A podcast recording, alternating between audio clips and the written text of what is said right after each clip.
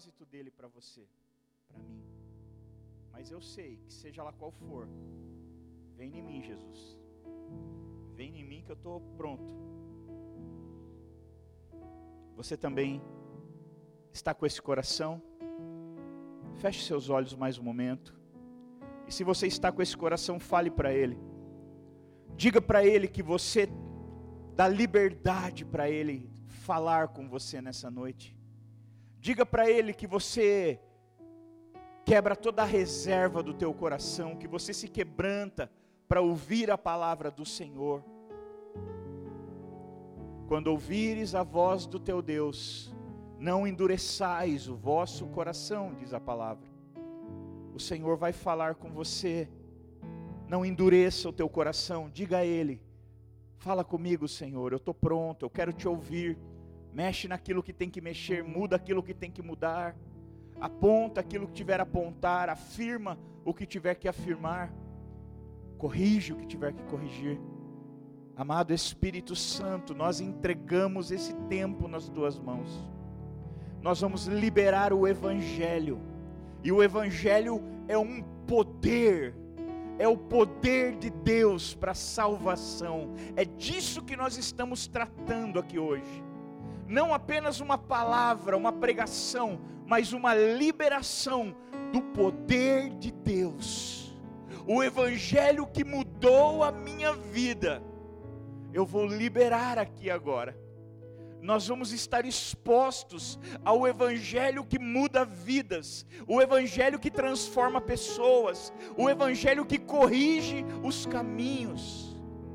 E eu profetizo nessa noite que esse Evangelho vai revolucionar positivamente o coração de cada um, vai ser um divisor de águas, vai reformar o nosso coração em nome de Jesus. Amém. Amém. Amém, queridos. Abra sua Bíblia com muita alegria, num livro muito conhecido, Romanos 12, 2. Essa é a alegria? Abra com tristeza, como é que é? Vamos abrir com alegria de verdade? Eu conheço teu coração. Eu sei como você é alegre como você ama o Evangelho. Então abra novamente a sua Bíblia em Romanos 12, 2. É essa alegria que eu estava falando. Diz assim: não imitem o comportamento e os costumes desse mundo, mas deixem que Deus os transforme por meio de uma mudança em seu modo de pensar, a fim de que experimentem a boa, agradável e perfeita vontade de Deus. Só tem. Se você tem o bom hábito de anotar, projeta o tema aí para gente, por favor. O tema dessa mensagem é reformadores versus revolucionários. Pergunta para quem está do teu lado aí, você é um revolucionário ou um transformador? Achei legal a arte, viu? Muito bom. Esse Martinho Lutero aí está bem. Pergunta para quem está do outro lado, você é um revolucionário ou um reformador? Agora pergunta para o que você perguntou primeiro, qual a diferença? Você sabe a diferença de um revolucionário e de um reformador. Queridos, a gente esse tema já tem rolado na liderança, nas nossas reuniões de liderança, nós temos falado muito sobre esse tema. E essa semana eu estava com a Mônica e o Biel lá na casa deles, eu e a Thaís, e nós conversamos sobre isso, falamos, e naquele momento ali o Espírito Santo falou: Filho, vocês não podem restringir isso só para a liderança, porque essa verdade tem que ser diluída para toda a igreja. Toda a igreja precisa entender, toda a igreja precisa saber a diferença e toda a igreja precisa se posicionar. Não adianta só a liderança se posicionar se a igreja toda não fizer. E aí eu falei, puxa Deus, mas a gente ainda está borbulhando no coração, ainda não está pronto.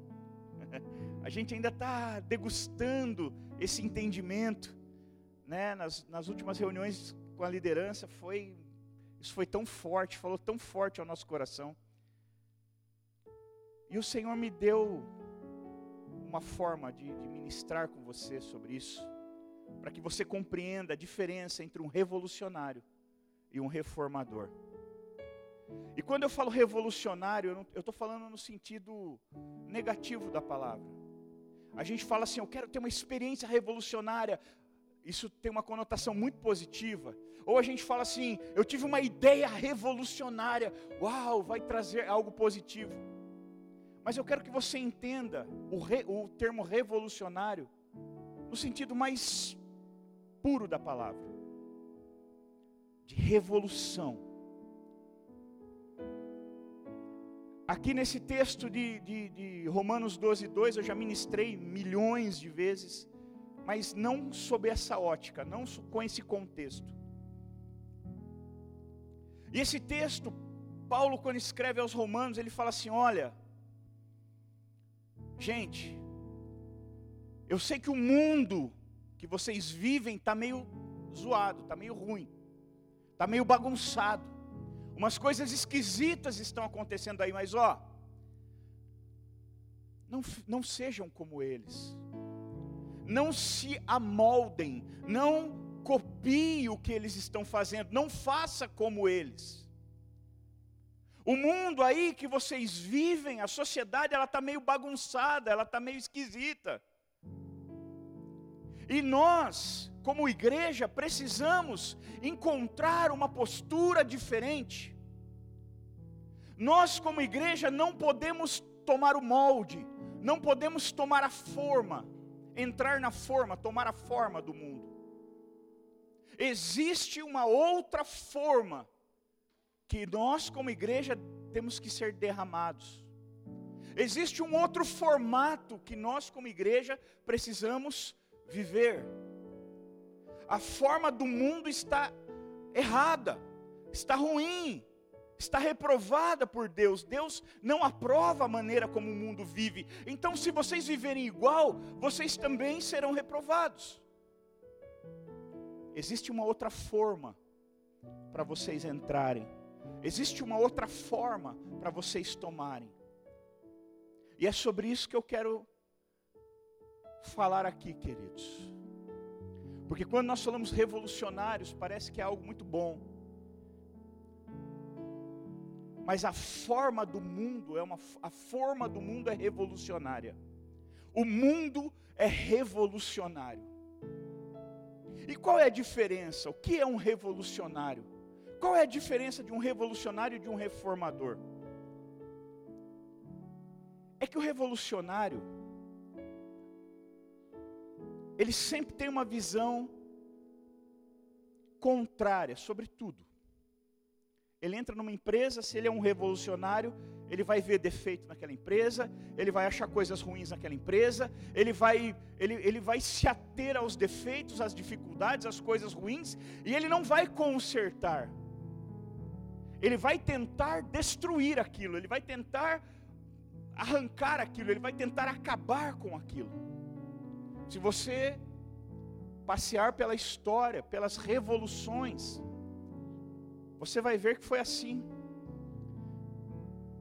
Algumas foram muito boas, algumas libertaram pessoas, algumas revoluções elas foram necessárias. Às vezes, queridos, a revolução se torna um mal necessário, como foi, historicamente falando em muitas ocasiões. Mas quando essa revolução ela é internalizada, ela, ela, ela, ela está dentro de nós, quando nós nos tornamos uma pessoa revolucionária, nesse sentido negativo da palavra, aquela pessoa que tudo que ela vê, ela discorda e ela quer acabar com aquilo. Então se torna muito perigoso, porque você se torna um revolucionário dentro da tua família.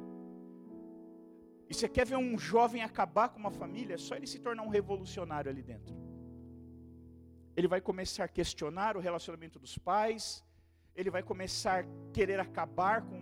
com eu, eu já vi jovem lutando para desfazer o casamento dos seus pais. Eu já vi. Eu já corrigir jovens que faziam isso. Porque os pais brigavam, não discordavam dele, ele não conseguia fazer o que ele queria, e ele tinha um amigo que tinha pais separados.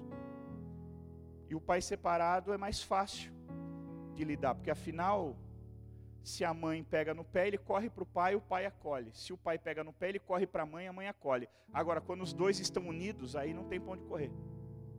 Quando os pais estão divididos, fica fácil.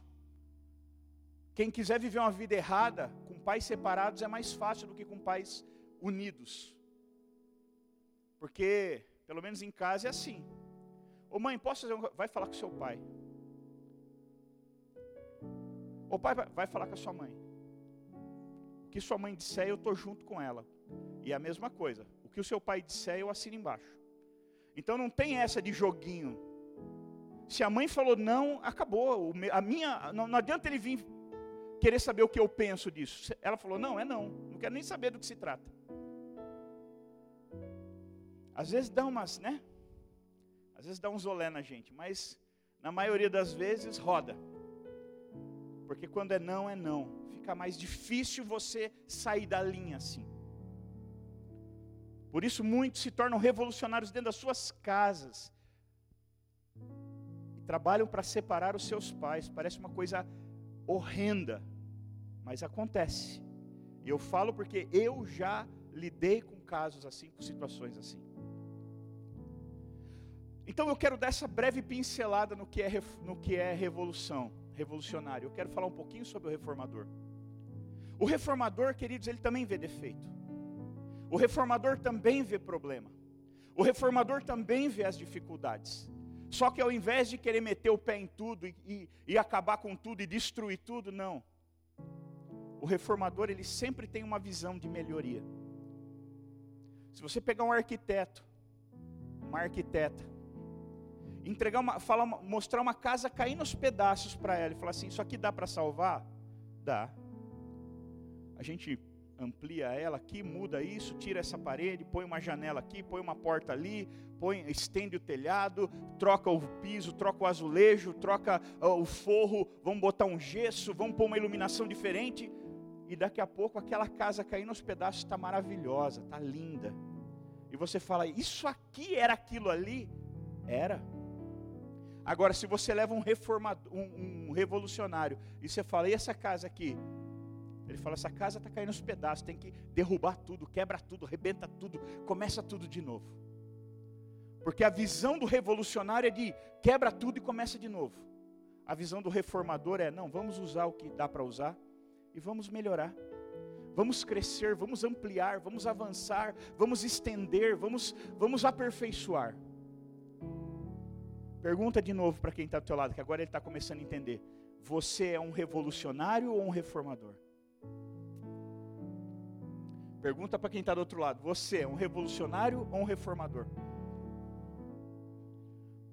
E sabe, queridos, é mais ou menos o que o apóstolo Paulo estava dizendo.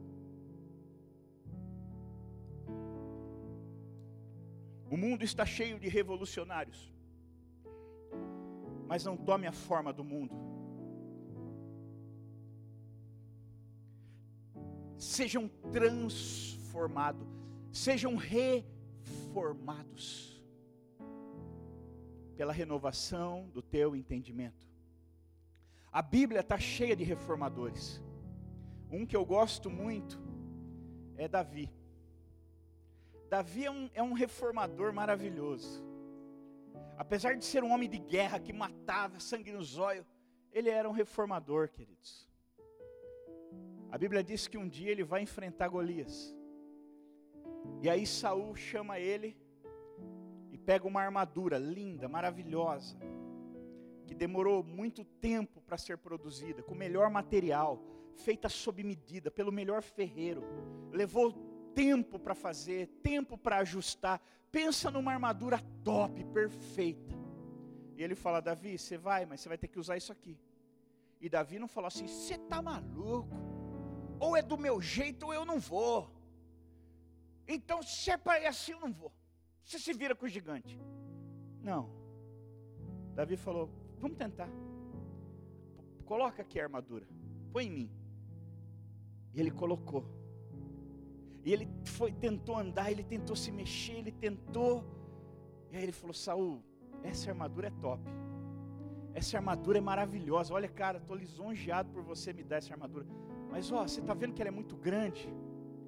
Você é um cara grandão, eu sou pequenininho. Não, não, não, não, não encaixou, cara. Você entende que eu não vou conseguir lutar com o gigante com essa armadura? Posso ir do meu jeito? Eu tenho uma ideia que eu acho que vai funcionar. E aí ele tira a armadura. Olha que legal. Ele tentou. Quando ele viu que não dava, que não ficou bom, ele falou: precisamos reformar isso. Vamos reformar essa ideia? Ó, faz assim, ó. Eu, eu tô acostumado, cara, eu tô acostumado com pedra, com funda. Eu tô acostumado descalço, né? Chinelinho havaiano, um pé de cada cor. Eu não, não dá para mim esse monte de coisa. Deixa, posso ir do meu jeito? Pode, vai lá. Aí ele tira a armadura, pega as pedrinhas dele e vai.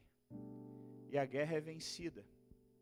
E Davi, queridos, andou em, em um nível de fidelidade com Saul incrível, impressionante. Mas chegou o momento que Saul começou a perseguir Davi. Saul se levantou injustamente e começou a caçar Davi e querer matar Davi. E sabe o que Davi fez? Ah, pastor, ele deve ir lá e matou Saul. E ele teve essa oportunidade várias vezes. Deus deu essa oportunidade várias vezes para Davi. E se Davi fosse um revolucionário, Saul já era. Mas Davi também já era. Porque ele teria sido reprovado por Deus. E ele andava com revolucionários. E houve um momento que Saul estava acampado. E a Bíblia diz que Deus fez cair um sono sobre todo mundo. Estava todo mundo meio apagado ali, desmaiado. E, e Davi e o seu e mais algum, mais um, alguns valentes entram no meio do povo. Eles entram na cabana, na barraca onde Saul estava. E Saul estava ali dormindo. E, o, e o, o, revolucionário que ele levou junto falou assim: E aí, cara, você crava ele ou eu? Ó, é um golpe, a gente crava ele no chão. Mata você ou mato eu? O revolucionário falou para o reformador. E o reformador falou: Nem eu, nem você. Longe de mim erguer a mão ao ungido do Senhor. Eles cataram a lança, o cântaro e saíram. E, e Davi fala: Saul, eu poderia ter te matado, cara. O Senhor te entregou as, nas minhas mãos. Eu poderia ter acabado com você. Mas eu, você é um ungido do Senhor. Eu jamais, cara, eu nunca fiz nada para você, contra você, e jamais faria isso. E aí Saul fica todo constrangido. Ô oh, filho, desculpa, olha, você realmente é um maravilhoso, me perdoa. Só que daqui a pouco começou de novo. O capeta pegou ele de novo e começou a perseguição. E aí Davi escondido numa caverna, olha que coisa louca. Ali foi uma, foi uma prova do bem. Ali foi o teste. Davi escondido na caverna, Saul, ai que dor de barriga. E alguém fala, vai naquela caverna, se alivia ali. E aí Saul, ai, corre lá. E aí ele arreia a calça lá e fazendo o serviço. Davi tinha mais um motivo para matar ele. Porque ele empesteou a caverna onde Davi estava escondido. E a turma fala: Davi, agora, cara, olha que situação ridícula. Aí pegar ele com a calça arreada, bicho, agora vai ficar feio, hein? E Davi falou: Não, de forma nenhuma. Eu não sou revolucionário. Eu sou um reformador. Ninguém toca nesse homem. E sabe o que aconteceu? O próprio Saul se matou. E quando Saul se mata, Davi já havia sido provado e aprovado por Deus. E aí então Deus levanta Davi, vocês conhecem a história, ele se torna um grande rei, um herói em Israel, e até hoje ele é um herói em Israel, até os dias de hoje. O nome de Davi é conclamado em Israel até os dias atuais. Porque ele poderia ter sido um revolucionário e resolvido o problema. Mas não, ele era um reformador. Um outro reformador que eu gosto muito, Josué. Josué sobe 12 espias para espiar a terra. Quando volta, todo mundo chora, fala que a terra tinha gigante. E Josué e Caleb falou: Cara, a gente consegue. Vamos subir, vamos pegar, vamos invadir, vamos entrar, vamos matar tudo, vamos. Blá, blá, blá. E Moisés ele fala: Não, vamos voltar para o deserto, vamos chorar lá e vamos ficar por lá. E, quando, e, e, e Josué podia ter falado: Não, quem quer ficar aqui? Fica comigo, vamos separar o exército aqui, porque o revolucionário ele faz isso. Aonde tem um revolucionário sempre tem divisão. Sempre tem divisão. O revolucionário ele nunca vai sozinho. Porque normalmente o revolucionário é covarde.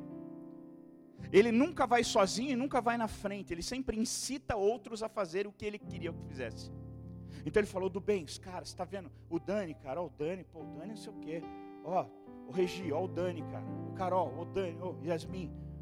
Vai lá, vai lá, vamos pegar ele. É sempre assim.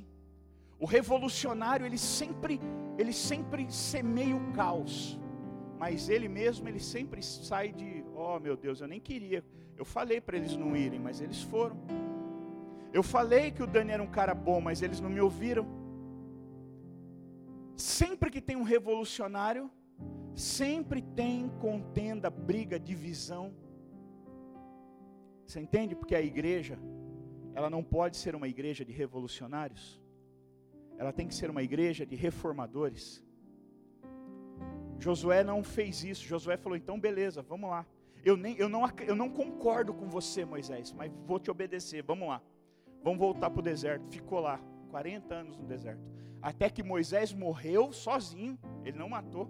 Moisés morreu sozinho, e aí Deus levanta Josué para agora tomar adiante. E agora ele falou: bom, agora que eu sou líder, e Deus falou assim: agora leva esse povo e faz eles entrarem na terra que eu prometi para os antepassados dele. E Josué foi e fez exatamente o que Deus havia falado. Um reformador. A Bíblia é cheia de reformadores, mas tem o maior de todos os reformadores da Bíblia: Jesus Cristo. Jesus era um reformador. E sabe o texto que mais declara isso? Lá no Getsemane.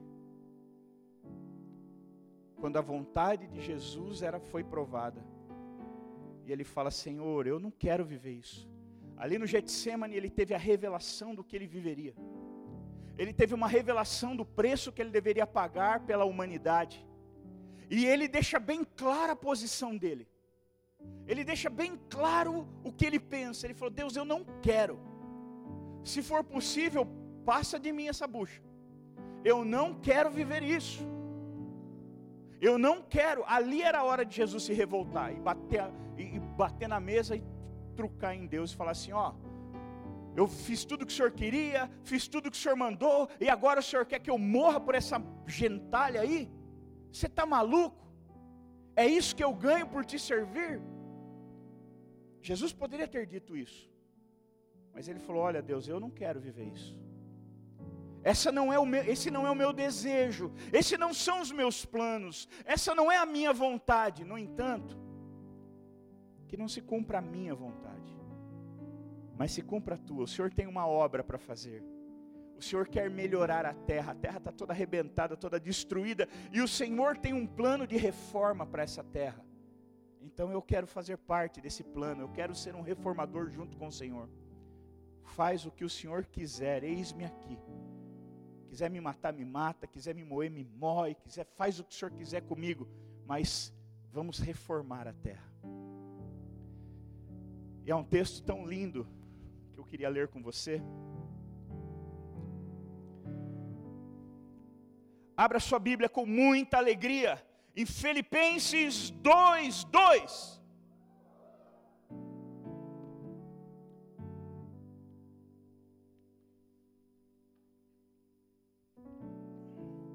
Filipenses 2,2 diz assim, a partir do 2, né? Completem a minha alegria, tendo o mesmo modo de pensar e o mesmo amor, um só espírito e uma só atitude.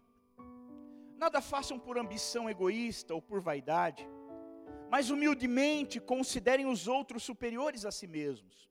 Cada um cuide não somente dos seus interesses, mas também dos interesses de outro. E olha agora, versículo 5: Seja a atitude de vocês a mesma de Cristo Jesus. De novo, seja a atitude de vocês a mesma de Cristo Jesus. Outras versões de, diz: tem em vós o mesmo sentimento que tinha Cristo Jesus.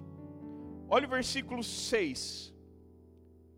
Que embora sendo Deus, não considerou o ser igual a Deus, mas esvaziou-se a si mesmo, vindo a ser servo, tornando-se semelhante aos homens, e sendo encontrado em forma humana, humilhou-se a si mesmo e foi obediente até a morte e morte de cruz. Por isso, Deus o exaltou à mais alta posição e lhe deu o nome que está acima de todo nome, para que ao nome de Jesus se dobre todo joelho no céu, na terra e debaixo da terra, e toda língua confesse que Jesus Cristo é o Senhor, para a glória do Deus Pai. É isso que esse texto diz, queridos, que Jesus, mesmo sendo Deus, ele não quis tomar o lugar de Deus. Ele falou: "Não, eu quero servir. Eu quero reformar. Como eu posso reformar morrendo? Então é assim. Eu quero servir para essa reforma que o Senhor está fazendo no mundo. E por causa disso, ele foi exaltado por Deus. Todos os reformadores que eu citei para você, e tem muitos outros, foram exaltados por Deus. Deus os exaltou pela sua postura, pelo seu posicionamento, pela sua visão, pelo seu comportamento. Todos os reformadores da Bíblia foram exaltados. A Bíblia também tem alguns revolucionários. E a Bíblia tem alguns revolucionários que foram transformados em reformadores. A Bíblia fala sobre Corá, sobre muitos outros revolucionários que morreram, acabaram, findaram. Judas foi um revolucionário. Pedro foi um revolucionário que se converteu e se transformou em um reformador. Por isso ele foi poupado. Mas a Bíblia nos mostra que todos os reformadores são exaltados, abençoados, e todos os, os revolucionários, todos aqueles que se colocaram como revolucionários, eles foram mortos, eles se perderam, eles se degradaram. Quem é você, meu amado irmão, minha amada irmã? Quem é você? Você é um revolucionário uma revolucionária? Ou você é um reformador? Uma reformadora? Quem é você? Qual é a tua característica? Você é do vamos quebrar tudo, tá tudo errado, vamos embora dessa igreja, porque eu não concordo com o que o pastor falou. Queridos, já passou cada revolucionário por aqui. Eu já fui chamado de cada coisa que você não acredita. Eu já fui chamado de homofóbico, de fascista, de não sei o quê, de taxista, de tudo que tem taxista eu fui chamado já. Nas redes sociais. Porque eu prego o evangelho. E revolucionários se ofendem com o evangelho. O evangelho ofende os revolucionários. Você sabe por que, que mataram Jesus? Você sabe por que não acreditaram que Jesus era o Cristo? Porque os judeus esperavam um revolucionário. E Deus enviou um reformador. Os judeus esperavam um grande líder revolucionário que ia ah, se rebelar contra o, o, o, o, Império Romano, que ia liderar o povo de Israel, ia derrubar tudo, ia quebrar tudo, ia fazer. Ah. E daqui a pouco vem Jesus falando: Não, filho, se der um tapa na sua cara, dá o outro lado. Não, se te levarem a capa, dá a túnica também. Não, não é assim. Pedro vem, ah, arranca a orelha de mal com Jesus, está maluco? Não, mas não é hora da revolução, não, guarda isso aí, rapaz. Vem cá, Malco. Toma esse tapa na orelha aqui, ó. Pega a sua orelha de volta. E todo mundo assim, mas como assim? Ele não fala que ele é o Messias, ele não fala que ele é ungido, ele, é, ele, ele não vai. A hora que o povo veio, por que, que Pedro já arrancou a orelha do, do Malco? Na verdade, não era a orelha que ele queria, né? É que ele errou. Era para arrancar a cabeça. Porque a hora que o povo chegou, porque eles estavam esperando, falou, não, Jesus ele está nessa, tal, tal, tal, mas vai, na hora ele vai se levantar e nós vamos para o pau. E a hora que vieram prender Jesus, Pedro falou: é agora, uhul, a revolução, la revolução. E ele já puxa da espada e vai para cima. E Jesus falou: não tem revolução. Se eu quisesse fazer uma revolução, por acaso eu teria alguma dificuldade, Pedro? Por acaso, se eu orasse, Deus não mandaria ah, legiões de anjos para me livrar daqui? Você acha que se eu quisesse fazer uma revolução, eu ia precisar de vocês? Guarda essa espada. Toma, Malco, sua orelha de volta. Pá! Vamos lá. O que vocês querem? Me pegar? Tô, tô aqui, me leva aí. Vamos fazer logo, vamos acabar logo com isso. O Pai está fazendo uma reforma. O mundo está sendo reformado. E eu estou sendo usado nessa reforma. Bora lá, meu pai, vamos reformar. E Jesus se entrega. E Jesus então passa por todo tudo aquilo que você já sabe e morre no meio de bandidos e ladrões. O reformador que morreu no meio dos revolucionários.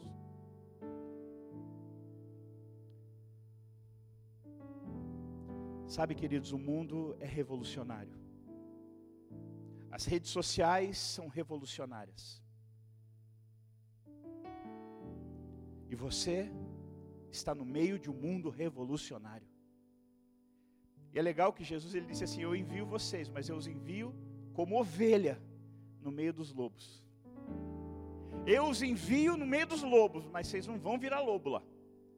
Vocês vão continuar como ovelha, mas o senhor sabe o que, que lobo faz com ovelha, né? Sei. Sei, sei bem.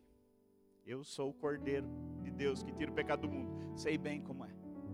Mas vão lá. Vão para o meio dos lobos. Mas vão como cordeiros, como ovelhas. O fato de eu estar no meio dos lobos não quer dizer que eu tenha que ser um lobo. Eu posso ser diferente. Eu posso ser diferente se Deus for comigo. Se eu for sozinho, já era. Se eu for sozinho, já era. É rapidinho o mundo me desconverte e me transforma em um revolucionário. Se é que já não te transformou. Se é que não tem pessoas aqui que precisam voltar a ser reformadores, abandonar a revolução e voltar a ser reformador. Talvez a revolução funcione lá fora que não tem Deus, não tem princípios e nem valores. Talvez na política funcione revolução. Talvez na sociedade funcione revolução. Mas no reino de Deus, revolucionários não sobrevivem. Ou eles se transformam, ou eles acabam voltando para o mundo. Eles não se encontram, eles não se sentem. Eu lembro que um dia eu, eu, compartilho isso aqui, aqui, viu, queridos? Mas não é que eu sou sempre assim, não. Às vezes a gente é mais manso, às vezes a gente é mais amoroso. Um jovem veio falar para mim assim. Eu falei: Ô, oh, cara, você. Quanto tempo que eu não te vejo, tal? Você. O que aconteceu? Você está meio longe de Deus, tal? E o cara bebendo, fazendo tudo errado fora aí. Aí ele falou assim: Ah, pastor, eu não vou mais nessa igreja. O povo é muito hipócrita. Os jovens dessa igreja são muito hipócritas. Porque eles vivem, eles vivem uma coisa dentro da igreja, mas fora da igreja você não sabe quem eles são. Na igreja é tudo santinho, bonzinho, mas fora da igreja, você não sabe o que, que eles fazem. Eu falei, entendi. Você não gosta de andar com gente igual você, então. Porque você também ia para a igreja e fazia a mesma coisa, eu lembro. Você fazia exatamente a mesma coisa, então você não gosta de andar com gente hipócrita como você. E aí você foi para o mundo que não tem nenhum hipócrita lá. Realmente você está de parabéns. Sua, sua, seu argumento é sensacional. O que as pessoas não entendem é que a igreja não é o prédio, a Cristo salva. A igreja sou eu e é você. Talvez você já ouviu assim, ah, mas a igreja não tem amor. Exatamente, não tem amor. Precisa de uma reforma. Que tal você ser o amor? Que tal você começar essa reforma? Se a igreja não tem amor, é porque nem você, você não é amor, você não está amando. Porque se você tivesse, você estivesse amando, você ia dizer, a igreja tem pouco amor. Mas eu já ouvi muito isso, ai pastor, essa igreja não tem amor. Não tem amor, querido? Então por que, que você não começa? Por que, que você não reforma? Vamos reformar?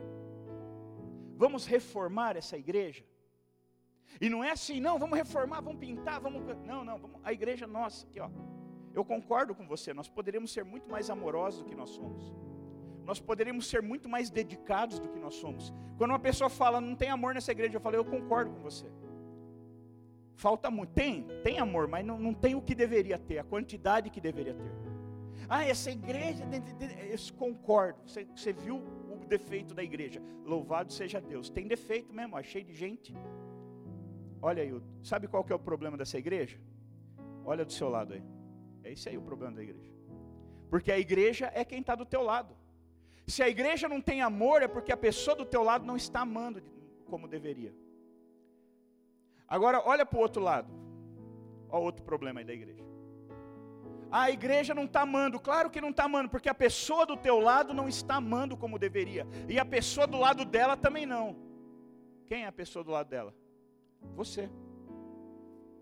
Sabe quando essa igreja vai ter mais amor? Quando você se tornar um reformador, uma reformadora. Quando você se dispuser a reformar isso. Eu não vou me, não vou, não vou me conformar com isso. Essa igreja precisa de amor, então, ótimo. Que maravilha essa constatação. Vamos começar? Vamos do bem, vamos Dani, vamos, vamos começar? Vamos começar a amar mais as pessoas? Vamos começar, olha, eu faço, todo dia eu faço postagem lá, eu não faço nada pessoal. Quem me segue no Instagram, nas coisas aí, eu não posto nada da minha vida pessoal. Minha vida já é exposta demais. Para ficar mostrando o que eu comi, o que, que eu fiz hoje ou ontem. Até porque ninguém está interessado nisso. Então eu uso minhas redes sociais para a glória de Deus. Eu fico postando tudo que eu vejo de, de interessante, biblicamente falando, eu reposto. E eu posto muita coisa, todo dia. Mas essa semana foi legal, né? O povo gosta de uma gosta de uma pegar fogo. Eu, eu fiz uma postagem, eu não me lembro direito, mas era um post assim: a igreja precisa falar menos e amar mais. Alguém viu esse post? Ninguém me segue, só um. Obrigado, gente. Vocês são maravilhosos. O que seria de mim sem vocês? Ninguém me segue, quer dizer, eu estou postando coisas, vocês não estão nem vendo. Vocês estão vendo lá os TikToks. Legal, legal, bacana. Obrigado, viu? Estou me sentindo muito amado, muito valorizado. Realmente, essa igreja não tem amor. Essa igreja não tem amor. Vocês não me amam, vocês não me seguem no Instagram. Azar o seu, você perdeu minha postagem. E eu postei lá. repostei de algum lugar, nem sei de onde, mas eu achei interessante. E estava lá: a igreja precisa falar menos dos defeitos dos irmãos e abraçar mais. Queridos, aquele post foi o post que teve mais like na minha vida. Eu falo, nossa, que bom que a igreja concorda. Não vocês, porque vocês não me seguem, mas o resto da igreja que me segue. Eles viram, ou talvez de outras igrejas, acho que é gente de outra igreja que me segue. Já que aqui na, na minha igreja ninguém me segue, em outras igrejas deve seguir. E aí o pessoal, é isso aí, pastor, é isso aí mesmo, tem mesmo. Eu falei, uau, que bom que eles concordam. Que bom que eles concordam que nós temos que falar menos e abraçar mais. Que legal. Foi assim, impressionante coraçãozinho lá não parava. Eu falei, uau, eles concordam. Que bom. Então quando que nós vamos parar de falar e começar a abraçar? Não adianta só concordar e dar like, like. Não, like não muda a vida de ninguém. Aquilo precisa virar uma verdade na nossa vida. Você deu like, então você gostou. Você gostou? Então, vamos viver? Vamos pôr em prática? Vamos reformar? Os irmãos falam muito e abraça pouco. Legal. Que bom que você chegou a essa conclusão. Vamos reformar? Vamos reformar a igreja? Vamos reformar? Então vamos parar de falar e vamos começar a amar mais? Vamos parar de falar, de fofocar, de apontar o dedo e vamos começar a abraçar mais, acolher mais, amar mais? Eu topo. Se vocês toparem, eu fecho. Vocês topam? Tem alguém aí? Só quem está vivo agora, vocês topam? Fechado? Só os reformadores agora. Vocês topam? Falar menos e abraçar mais? Amar mais as pessoas? Ouvir mais as pessoas? Se importar mais com elas? Amar mais a Jesus? Se dedicar mais a Ele? Viver mais para a glória dEle? Você fecha comigo? Fecha comigo? Então dá um aplauso para o Senhor aí para eu beber água.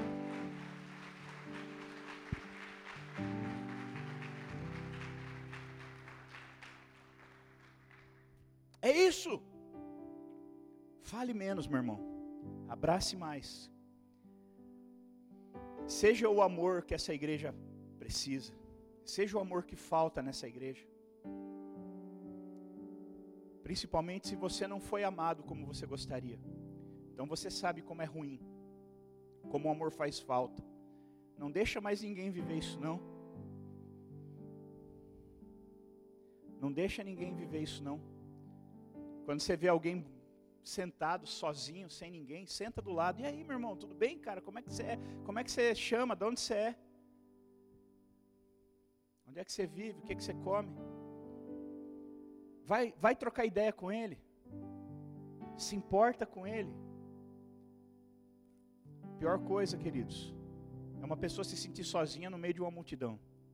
E tem pessoas que são introvertidas, que são fechadas, que têm dificuldade de se relacionar. Tem pessoa que chega na fila, ela conhece a fila inteira. Mas tem pessoas que se ficar um ano na fila não conhece ninguém.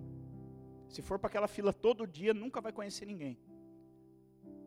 Vai lá, dá um abraço. E aí? E aí, querida, tudo bem? Como é que é? Como é que é teu nome? Mora onde? De onde you hang? Pronto, high. Treina o seu inglês. De onde you hang? Pronto, high. What's more? o inglês mineiro. Treine o seu inglês, treine o seu mineirês com ele. Ame. Reforme. Mas toda reforma começa dentro. Não tente reformar os outros. Reforme você. Reforme a tua mente. Aqui no texto de, de Romanos 12, 2, fala exatamente sobre isso. Não se conforme. Ao invés disso, se transforme, pela renovação do teu entendimento. Não está escrito assim, não deixa que os outros se conformem, conformem com o mundo, mas transformem eles, renovando o entendimento deles. É isso que está escrito? Sim ou não? Quer ler de novo? Vocês esqueceram? Não é isso. Está escrito, não se conforme, mas ao contrário, se transforme pela renovação do teu entendimento. Eu não posso transformar o Regi. Se o Regi não quiser amar, eu não posso fazer nada. A não ser ser um exemplo, mostrar para ele, deixa eu te mostrar Regi como é que se ama. E aí eu posso mudar a mim, eu não posso mudar ele, mas eu posso me mudar. Eu, eu não posso reformar o Regi, mas eu posso reformar a mim. Eu posso olhar para dentro minha, da minha vida e falar assim, cara, é, eu não estou vivendo do jeito certo, eu poderia viver muito melhor. Olha, eu preciso tirar essa, essa parte que está caindo aqui ó, da, da minha vida. Essa parte que está despencando aqui, ó, esse pecado, essa vida atrapalhada aqui, eu preciso arrancar isso aqui. Eu preciso consertar, eu preciso reformar isso aqui, eu preciso restaurar essa área da minha vida, eu preciso consertar essa outra área da minha vida, eu preciso consertar essa, essa minha emoção que está toda arrebentada, que alguém, eu, eu, eu, eu expus o meu coração e meter o pé nele e destruir tudo. Agora eu preciso me restaurar, eu preciso me reformar. Isso é incrível, queridos. Isso é fantástico. Revolução funciona lá fora. Reforma funciona aqui dentro. Nós precisamos ser uma igreja cada todos os dias, uma igreja mais reformada. Todos os dias tem áreas para reformar, tem áreas para melhorar. E não adianta a gente ficar, ah, o pastor tem que melhorar, o pastor Narciso tem que melhorar, o pastor Jonas, eles estão tentando ser o melhor que eles podem, assim como eu. Eu estou cheio de defeito, mas acreditem, todos os dias eu tento ser o melhor Jobert que eu, que eu posso. Essa, isso aqui que vocês estão, hoje eu estou pregando aqui, você fala, nossa, que palavrinha, é o melhor que eu consigo te dar. Acredite, foi um dia inteiro me dedicando para trazer essa palavrinha aqui, se você acha que é uma palavrinha. Foi o dia inteiro me dedicando, o dia inteiro me preparando, o dia inteiro só para poder vir aqui. Isso é o meu melhor. Se não está bom para você, eu sinto muito, mas acredite, todos os dias eu tento ser a melhor versão de mim. Todos os dias, é uma luta constante. E tem dia que eu escorrego. Eu saio de casa, eu falo, eu vou para a igreja, de carro ou de moto. E aí eu falo assim, eu vou, eu vou tentar ser o melhor o mais paciente motorista que eu posso ser, mas às vezes eu, alguém me fecha e eu, eu confesso que eu, eu falo, droga, vou ter que reformar isso aqui. Porque nós estamos em constante crescimento, em, em constante reforma, em constante melhoria. E você? Hoje, você é a melhor versão de você? Ou você já foi muito melhor antes, antes das influências, antes de entrar naquela faculdade, antes de conhecer aquelas amizades, antes de ter aquele emprego, você já foi muito melhor. Será que você já foi um reformador, mas transformaram você em uma revolucionária, em um revolucionário? Uma das coisas que a revolução ela prega é sempre jogar um contra o outro joga branco contra preto, joga crente contra homossexual, joga. É, é sempre assim, eles querem sempre. É, são eles e nós. Isso é característica da revolução. A revolução, ela quer dividir, ela quer separar, ela quer derrubar para conquistar no lugar. A reforma não. A reforma ela diz: vamos viver todo mundo junto, é nós. É o branco com o negro, vamos viver junto é o homossexual, vamos ajudar, vamos viver junto, vamos amar. Ainda que eu não concorde com a, com, com a prática, vamos amar, vamos cuidar. Vamos andar junto, vou te dar chance. Conte comigo, o que eu posso fazer para te ajudar? Como eu posso apoiar? Como eu posso ser um ponto de apoio para você? Como eu posso ajudar você a se tornar aquilo que Deus espera que você seja? E não é só homossexual, queridos. Parece que a homossexualidade é o pior pecado do mundo. Não é. Pecado é pecado. Talvez você conheça uma pessoa que é mentirosa e precisa de ajuda para parar de mentir. Talvez você conheça uma pessoa que é promíscua, que precisa de ajuda para parar com a sua promiscuidade. Talvez conheça alguém que não, nem, nem é muito, nem faz muita coisa errada, mas que não consegue se firmar com Cristo e precisa da tua ajuda. A gente tem que amar quem precisa de amor. O que eles vão fazer com o amor que nós damos a eles, aí não é da nossa conta. Não é problema nosso. Esse mundo tá, já era ruim. Depois desses últimos anos que nós vivemos, esses últimos dois anos, aquilo que era ruim ficou muito pior. A humanidade que era ruim ficou muito pior.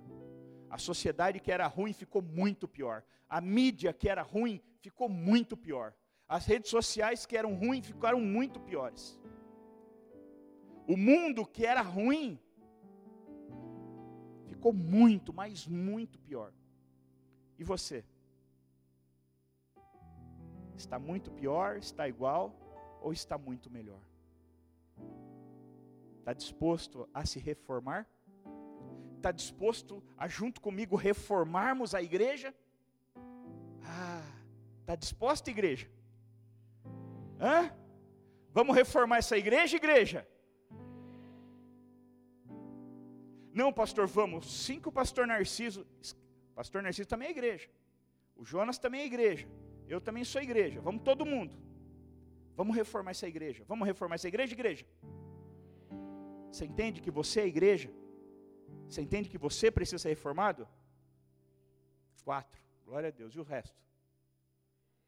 Fica de pé então. Vamos orar.